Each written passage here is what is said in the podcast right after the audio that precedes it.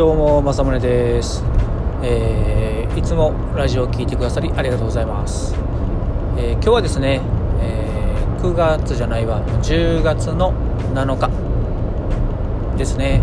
月曜日。今はちょっと雨降ってるんですけど今日は朝から陸運局へ行って車の名義変更をしてきました。今日はねあの知り合いから車を譲ってもらってですねあのうちの母に、えー、車の販売をするっていう感じでまあまあ半分親孝行半分ビジネスみたいな感じですね。うん。ちゃんと母親からも手数料だけちょっともらいます。はい。下手したらマイナスになりかねんのですね。電車代とか高速代とかね言ってたら。まあいいんですけどね。お世話になってるし。はい。まあ一応言うだけ言います。多分いいよとか言いながらちょっとお小遣いくれると思うんです。息子だからね甘えれるとこは甘えときます。いつまでたっても息子みたいですね。可愛いみたいなんで。はい。はい。そして今日の夜はですねあのー、法人戦略メンバーとの、えー、大事な補助金の話をしたいと思います、うん、補助金って聞くとまあ皆さん知ってるんだけどやったことないなっていう人が多いと思うんですね。それは非常にもったいなくて補助金はしっかり申請すれば誰でももらえるものなので毎年ねしっかり申請してもらうものをもらってしっかり役立ててほしいと思うんですね。まあただし誰でももらえるって言いましたけど条件があってもちろん国にね税金を納めている方ですね。あとはもう一つ大事なのは、えー、事業をやっている方。個人の方だったら個人事業主。法人の方だったらまあ会社ですね。法人会社なんで問題なくいけます。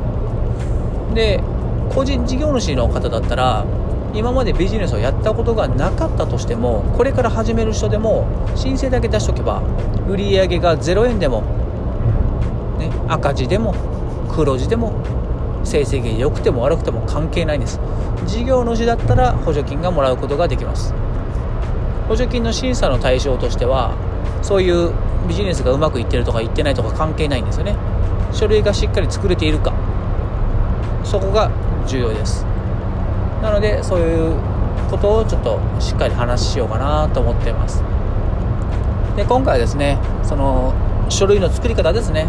まずえー、補助金をしっかりもらうための書類の作り方、まあ、書き方じゃないですよ。書き方は教えられないんで、うん、作り方ですね。なぜこういう風にしないといけないのかとかね。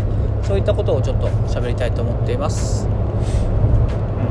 うん、ビジネスをやったことがない個人事業主の方ではねまあ数十万数百万っていうお金がもらえるので副業をやりたいなって方とかこれからねこれから副業したいなって方とかあとはまあ、会社員を辞めて何か始めたいなっていう方にはぴったりの内容なんじゃないかなと思います。もちろん僕みたいにね法人会社立ち上げてビジネスをバリバリやっている方に関してはビジネスを拡大するチャンスでもあります。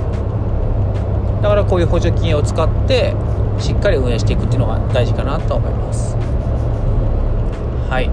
まあ興味のある方はねまた僕の公式のメルマガを見といていただけたら補助金の方もあ補助金の方も触れていきたいなと思っています。はい。では今日の仕事はあとは帰って母親に車を納車するだけなんで安全運転で帰りたいと思います。はい。今日も、えー、最後まで聞いてくださりありがとうございました。じゃあね。